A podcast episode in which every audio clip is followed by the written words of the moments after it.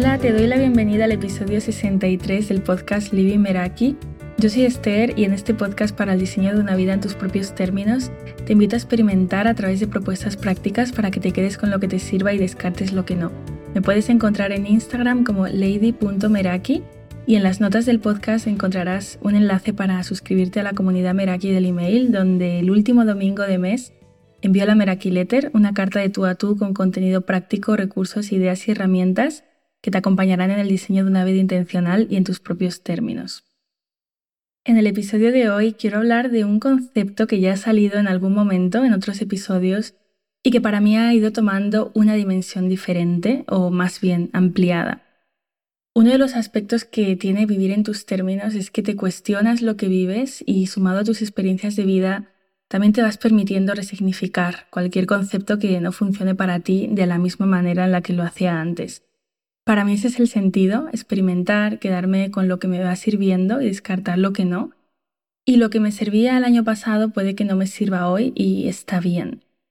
Hoy el tema protagonista es el autocuidado y cuando pienso en, este término, lo primero que me viene a la mente hoy no tiene nada que ver con lo que venía a mi mente hace un año, dos años o tres años. De hecho, recuerdo que mi cuenta de Instagram, antes de ser eh, lady.meraki, atravesó un periodo en el que se llamaba Self Care Now. No sé si algunas os acordaréis de esto, las que llevéis más tiempo en, en la cuenta de Instagram puede ser que sí.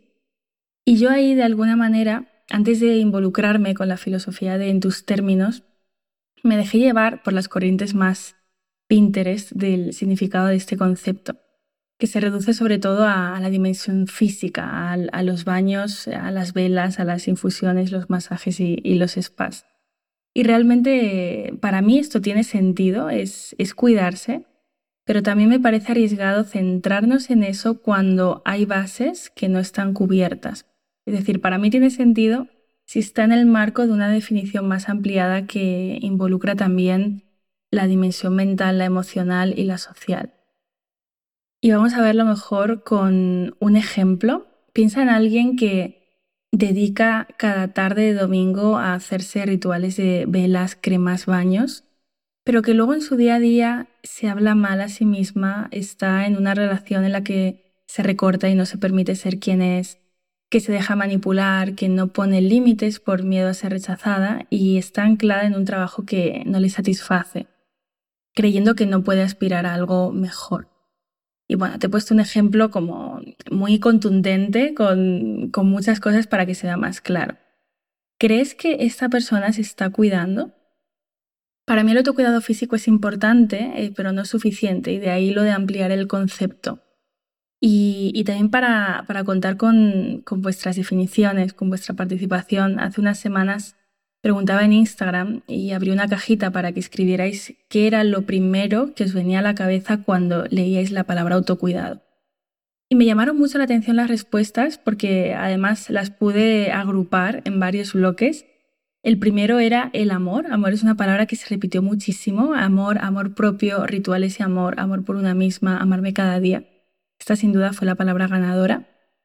La segunda tenía que ver con el tiempo. Aquí la palabra tiempo salió en sí en la cajita y también frases como, uff, encontrar un hueco, dedicarme tiempo y cuidados, algo para lo que no tengo tiempo. El tercero es los, los, hábitos, los hábitos o prácticas, y aquí aparecía pues un paseo por la montaña, una tarde de self-care, encender una vela, Después había otro en relación al cuerpo, cuidado del cuerpo, cremas, infusiones, eh, salud, bienestar físico, cuidar mi cuerpo. Había otro que hacía referencia a valores y aquí aparecieron términos como relax, presencia, libertad, soledad, relajación o descanso. Y el último hacía referencia al bienestar mental. Algunas escribisteis bienestar mental como tal, luego también estaba conectar conmigo a cualquier nivel, escucharme a cada rato, pensar en mí, escucharme, autoconocimiento. Hubo también una respuesta que me llamó la atención que era autoexigencia. Y es que es cierto que podemos llegar a ver el autocuidado como ese checklist de actividades que se supone que tenemos que hacer para sentirnos bien o que vemos que otras personas están haciendo bajo el nombre de autocuidado. Y aquí aparece la, la exigencia, el debería. Para mí en este sentido ya deja de, ser autocuidado, ¿no? Sobre todo cuando me estoy haciendo esclava de prácticas que a lo mejor no tienen sentido para mí ni me dan los beneficios que le da a otras personas, ¿no? Esto pasa también con, con las rutinas de mañana, por ejemplo, cuando tomo la de otra persona sin filtrar si eso es lo que, lo que yo necesito y lo que a mí me va a hacer bien. Y para mí la brújula aquí, si quieres saber si algo es para ti, es enfocarte en cómo te sientes, más que en lo que piensas, preguntarte cómo te quieres sentir con esas prácticas y, elegir desde ahí, porque el autocuidado no es parte de una to-do list, ¿no? Si te recarga puede que sea autocuidado, y, pero si te drena definitivamente no, no lo es. Y esto en cuanto a prácticas, porque, bueno, más adelante te contaré mi visión que va mucho más allá de lo que son hábitos y, y prácticas. Otra respuesta que apareció en la cajita fue que se ha convertido en una moda que ha cambiado su significado. También estoy de acuerdo con esto eh, y por eso creo que es importante redefinir este concepto en nuestros términos y, no quedarnos con lo, que, con lo que está más extendido o con el significado que, que suena más alto. A mí lo que me viene ahora cuando pienso en autocuidado es serme fiel a mí misma con todo lo que ello implica. Y, bueno, tengo un post-it en la pared que, que me lo recuerda cada día. Voy a poner un ejemplo de Dana. Dana representa a aquellas mujeres con las que trabajo y cuando doy ejemplo siempre utilizo este nombre. Y, y, para ella hubo un antes y un después a la hora de redefinir su autocuidado. Y lo hizo a través de convertir sus no tengo tiempo para, ya fuera hacer ejercicio, ordenar mi espacio, cocinar sano para la semana, convertir esos no tengo tiempo en la prioridad de su vida. Y lo hizo a través de los límites por ejemplo, desconectar de redes sociales y WhatsApp por las noches em, empezó a significar autocuidado para ella, porque ella tenía la costumbre de conectar con personas a una hora a la que en realidad quería estar durmiendo. Y lo hacía por no sentirse capaz de decir que no. Y es que cada vez que Dana decía que quería algo y no lo ubicaba en lo alto de su lista de prioridades, se estaba autosaboteando y también bajando sus niveles de autoconfianza. Y cuando se empezó a comprometer con aquello que quería y necesitaba, se empezó a respetar y en consecuencia de ello se dio cuenta de que se estaba cuidando. Dana dejó de ver el autocuidado como actividades y prácticas aisladas y lo tomó como un valor principal sobre el cual hacer girar su vida. Quiero hablarte de las diferentes dimensiones del autocuidado que por suerte cada vez se van extendiendo más en aquellas definiciones que solemos encontrar que son la física, la mental, la emocional y la social. En la dimensión física es, eh, aquella en la que se centran la mayoría de definiciones y esto engloba la salud, la alimentación, el movimiento, el descanso, los masajes. Y voy a, proponerte algunas preguntas para esta dimensión y también para las demás, para atender a, al, concepto en, global, de decir, vale, quiero chequear mi, dimensión física, ¿no? Pues aquí te puedes preguntar cómo está siendo mi descanso, cómo está siendo mi alimentación, cómo son mis niveles de energía, pues si, si me encuentro cansado durante el día, si llego bien al final del día, cómo estoy ejercitando mi cuerpo, cómo lo estoy nutriendo. Esto para mí es el área física, ¿no? que también va más allá de esos baños de, burbujas y, spa, es, la parte de, la salud, ¿no? porque a veces también buscamos como entrar en esas actividades a las que podemos llamar autocuidado, pero ¿de qué sirve eh, ir a un spa un día si después eh, no estoy descansando bien o, o no me estoy alimentando bien y no le estoy dando a mi cuerpo lo que necesita? Luego está el, autocuidado mental, que está relacionado con cuidar tu mente y, puede tomar muchas formas, como por ejemplo la, desinfoxicación de, redes, de medios, de desconectar de las redes sociales em, para preservar tu paz mental, la formación en, áreas que te hagan crecer, el crear espacios para, pensar, para cuestionar tus pensamientos, para redefinir tus términos y también para ser consciente de tus prioridades porque ser consciente de tus prioridades te va a permitir distinguir hacia dónde estás orientando tu tiempo, tu energía y, tus recursos más valiosos. Y algunas preguntas que te puedes hacer para, para atender a la dimensión mental son ¿En qué medida estoy adquiriendo nuevos conocimientos sobre aquello que me gusta? ¿Qué estoy creyendo cuando me impido hacer algo que quiero? ¿Cuáles son mis prioridades? ¿Tienen espacio en mi vida? ¿Cuánto tiempo paso en redes sociales? ¿Coincide con el que quiero pasar? Después está la dimensión emocional, que es atender a, nuestras necesidades, eh, poner límites, eh, abrazar y gestionar las emociones, escribir, celebrar los logros, poder tomar en cuenta los deseos que tenemos y, también contar con espacios seguros donde poder em, crecer, desarrollarnos y, y cuestionarnos. Y preguntas que te puedes hacer para atender a esta dimensión son cómo me hablo cuando algo no sale como esperaba o cómo me hablo en la mayor parte de mi día. ¿Cuáles son mis límites conmigo misma? ¿Cómo me quiero sentir hoy? Esa es una muy buena pregunta para, para hacerse cada día. ¿Qué acción me acerca a esa emoción o sentimiento? ¿Y qué emociones predominan en mis días? En este sentido puede ser muy útil crear un, un diario emocional. Y de estas respuestas de, las diferentes dimensiones es posible que deriven decisiones relacionadas con áreas con las que no te sientas del todo satisfecha y que requieran invertir en ti, ya sea en tiempo, en dinero, en energía, y comprometerte contigo para, para hacer los ajustes que quieres en tu vida. Y por último está la dimensión social. Para mí el autocuidado también engloba esto, ¿no? Aunque aparezca la palabra auto en el concepto, pues somos seres sociales y y a veces es en el vínculo con otros donde nos estamos dejando más de lado, donde dejamos de respetarnos y donde traspasamos nuestros propios límites. Y, en este sentido, ¿no? muchas veces o sea, puede ocurrir que, de pronto eh, te ofrecen un, dulce y, lo, quieres coger por no decir que no, ¿no? En, lugar de decir, pues no, gracias, no, no, mi, alimentación no, recoge el comer dulces, ¿no? O he dejado de, de comerlos. O o simplemente no gracias, ¿no? Eh, y esto pues engloba alejarte de personas que, que, no beneficien a tu salud mental, ¿no? Ya sea porque no respetan tus decisiones, porque te faltan el respeto, porque decidan por ti, porque estén invalidando tus emociones.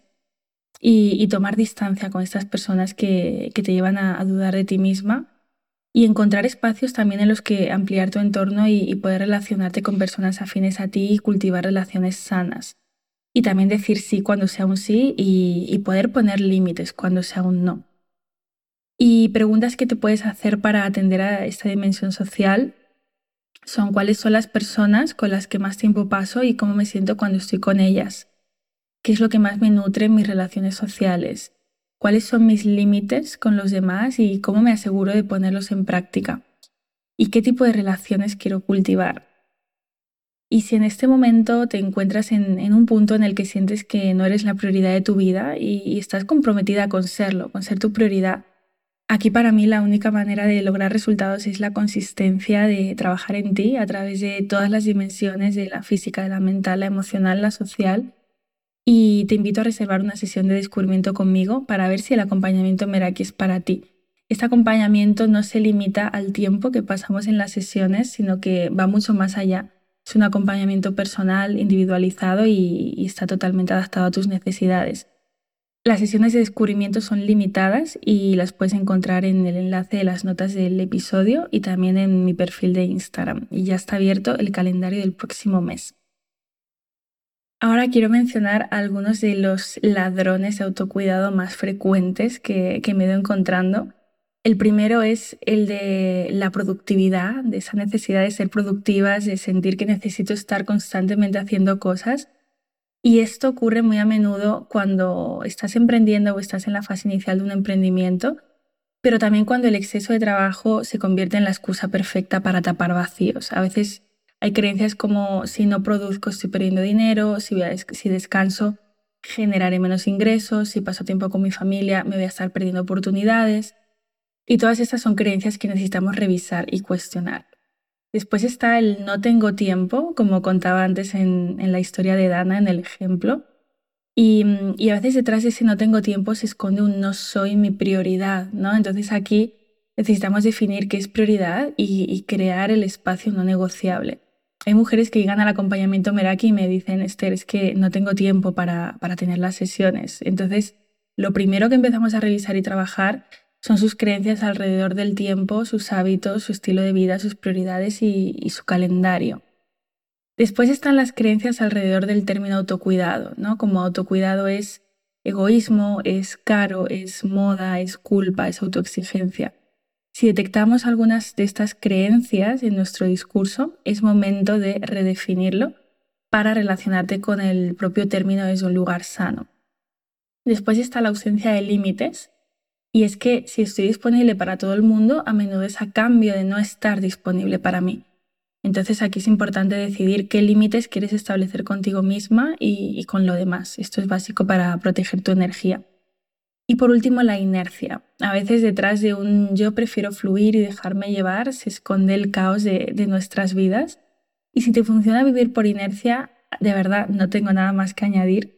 Pero si este modo de vida no te está dando los resultados que quieres, pues tal vez sea el momento de plantearte crear espacios en los que tomar responsabilidad y ocuparte de ti misma de las formas en las que necesites. Y bueno, para mí el autocuidado eh, engloba todas estas dimensiones, pero se traduce en una frase, como decía antes, y es que el verdadero autocuidado es serte fiel a ti misma, fiel a ti, ser tu prioridad. Que el autorrespeto, que la autoadmiración estén como base de esos cuidados y que puedan ir de la mano porque cuando te respetas a ti misma, lo demás viene dado, eliges lo mejor para ti, te pones límites, te comprometes con lo que quieres hacer y con tu vida en tus términos. Y como dice Glennon Doyle, no decepcionarte a ti misma. De nada sirven eh, baños de sal, meditación, paseos al sol, yoga diario, si después vivimos diciendo sí cuando queremos decir no, si nos excedemos en nuestras horas de trabajo a costa de sacrificar el descanso, si nos eh, empachamos de redes sociales, si nos saboteamos, si dejamos que otras personas invadan nuestro espacio y que no nos respeten, eh, o que nos manipulan o que nos hacen dudar de nosotras mismas. Así que para mí ocuparnos de esto es la verdadera revolución del autocuidado. Así que como ya podía ser de esperar en este episodio, hoy te invito a redefinir autocuidado en tus propios términos en el episodio 43, donde hablamos sobre la fina línea entre el autocuidado y el autosabotaje, ya te invitaba a hacerlo y si no has creado tu propia definición de autocuidado, es más fácil terminar convenciéndote de que algo es autocuidado y, no lo es, autosaboteándote por el camino. Y esto engloba cuatro preguntas. ¿Qué significa autocuidado para ti? ¿Cómo sabes que estás viviendo esa definición? ¿Cómo te sientes cuando lo practicas? ¿Y cuáles son tus límites dentro de la definición? Y al final autocuidado puede significar establecer límites y aprender que está bien a decir no a aquello que no resuena contigo. Puede significar elegir dormir siete horas y decir no a, ver un capítulo más de una serie. Puede ser reemplazar hábitos que no te hacen bien por otros que son más saludables. Puede ser no revisar el correo o las redes sociales, nada más te levantas a primera hora de la mañana o mientras estás comiendo. Puede significar respetarte a través de dar a tus prioridades la importancia que merecen. Puede significar cortar o limitar el contacto con alguien que te está haciendo dudar de ti continuamente. Puede significar comprar tiempo contratando a alguien que se ocupe de las tareas de la casa y, también admitir que puedes permitirte ese acompañamiento o ayuda. Estos son solo ejemplos. Identifica de qué forma toma sentido para ti el autocuidado teniendo en, cuenta ese autorrespeto hacia ti misma como base. ¿Y cómo puedes ser más intencional con tu autocuidado? Siempre escuchándote y atendiendo a, todas sus dimensiones, eh, a darte cuenta también de en este momento qué necesitas potenciar más y si tus bases están cubiertas. Y la propuesta práctica de hoy es descargable. Incluyo partes de, de, este episodio que hemos ido viendo, como crear la definición de autocuidado, las cuatro preguntas, también la rueda del autocuidado. Y, eso es lo que te propongo hoy. Ya sabes que si eres parte del acompañamiento Meraki, puedes tener mi feedback de, esta propuesta y también de la de otros episodios y poder ver dudas y bloqueos juntas y trabajar este tema en, en profundidad.